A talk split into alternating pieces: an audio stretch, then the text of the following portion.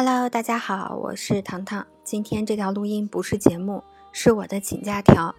大家应该发现最近拆漫的节目停更了。在上一次节目的介绍中，我曾经说要恢复更新，但是意外来的就是这么快，更新又一次被迫暂停。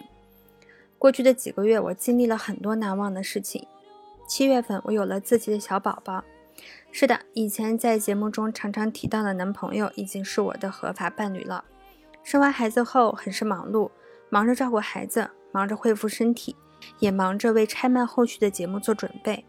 我下载了很多漫画、动画，买了很多资料书，跟自己说，好好利用这段时间，充分准备，等回归的时候，给大家带来更有意思的节目。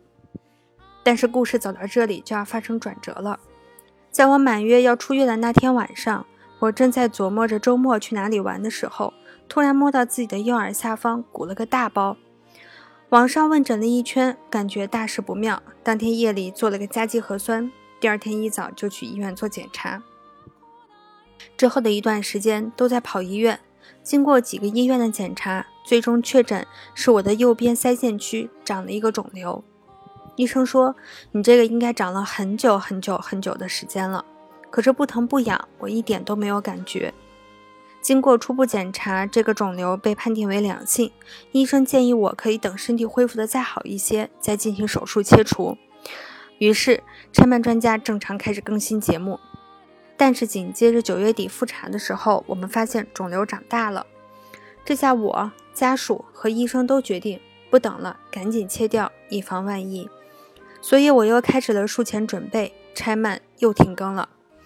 之后就是等过了十一，等我的主治大夫解封，终于明天，也就是周一早上八点，我就要住院手术了。手术并不复杂，但是有可能会留下后遗症，比如短暂的面瘫，还有最让医生担心的肿瘤性质的问题，需要等到最后的病理报告才能最终解除警报。虽然现在生病住院、做手术都不是什么大不了的事儿，但是第一次面对这样的情况，说不害怕、不担心是不可能的。之前看有人说，在这个时候人最难接受的就是自己。那个时候我不懂，现在我懂了。我竭力不去想面瘫的后遗症，也不敢想病理报告如果提示不好该怎么办。我好像还没有做好准备去接受那样的自己。不过也不全是不开心的事情。因为腮腺呢是分泌唾液用的，术后呢为了快速愈合伤口，我只能吃流食。更重要的是，我不能看，不能听，不能闻，不能吃任何我想吃的、我爱吃的食物。也就是说，什么肉夹馍呀、凉皮儿呀、羊肉泡馍呀，别说吃了，我连想都不能想，避免给自己馋出口水，感染伤口。也就是说，未来的一个月是我减肥的高峰期。想想这个，我仿佛又觉得这个手术好像也没有那么吓人了。